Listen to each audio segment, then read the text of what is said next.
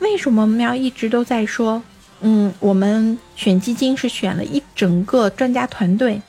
嗯，我我们就简单来说一下，你要知道说，基金公司它在选选择这样子的一个股票组合的时候，首先它肯定是选择的是。市场上非常好的质地非常好的，我们先说是质地非常好的股票。那么这些质地非常好的股票，它是通过怎么样的一个流程选出来？我们简单说一下基金公司它选股的一个流程，大家大家都会知道说，哇，这个事情肯定是比你自己做靠谱哈。首先。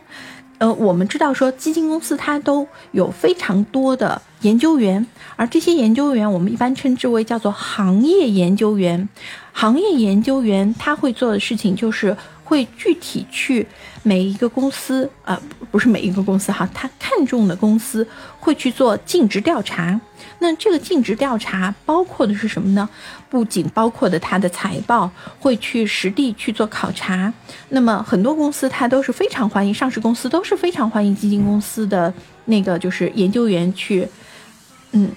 去那个来做来做调查的，这是一方面。然后第二呢，他还会做市场的很多的一些尽职调查，不光是从呃公司的内部，还有包括对市场的一些了解，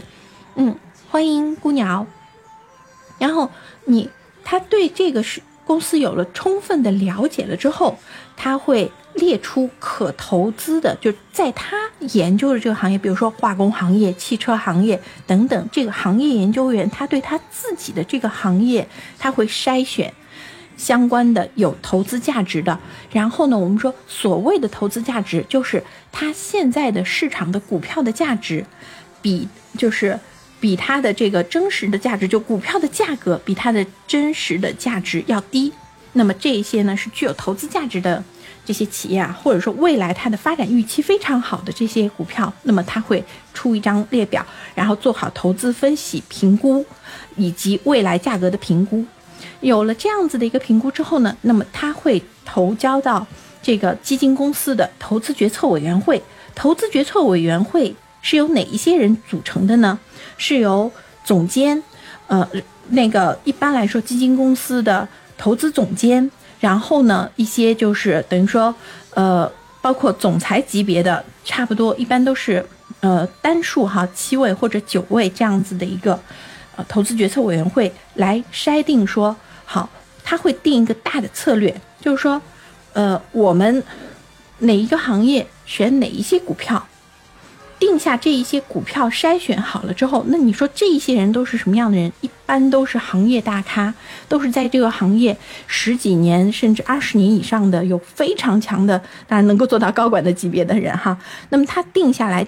大的一个投资组合之后，再给到基金经理，基金经理要做的事情就是他根据他的这个基金的配置。比如说，这个基金它全部都是配的是成熟稳健型的这样子一个大盘成长。比如说，它的基金的类别叫做大盘成长，那么它就会选择比较稳健的、走势稳健、没有那么那么激进的这样子的一些股票，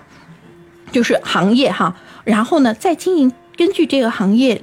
嗯，比如说他选择了汽车、大消费，然后那个医药，呃，或者。就是像这样子的几个大的行业之后，那么再配一些小的行业，那么他会做一个大的配置之后，那么筛选行业研究员提交给他的这些股票里面的某几只，然后再根据一定的比例把它定下来。定下来了之后，那么比如说这个是它是大盘类的，那么呃就是我们说是成长价值类的，他会选择比较的稳健型的。那么也有的基金经理呢，哎，他是属于这种中高风险的，选择这种新兴投资类的，那他会选择高科技、IT、互联，就 IT 互联网类，或者说是像这种就是嗯比较新型的这一些呢，那么他也会去在这一类行业里面去做一个筛选和选择。那么做好了这些选择之后，他选好了股票，然后股票配置的比例之后。他再会具体交给谁呢？就是操盘操盘手，操盘手再会根据基金经理选择的这些股票和他给定的价位，他去不断的去买入。所以当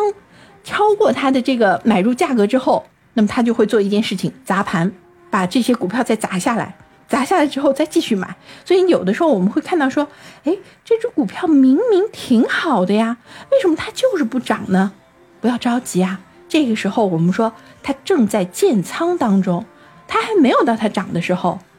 所以其实我们会发现说，有这样子一系列专业的人士帮你去做这个专业的操作，是不是比你自己个人去操作好像要靠谱一点哈？所以这个呢，是我们嗯跟大家说的是，为什么会选择呃由基金经理来帮你来做这件事情。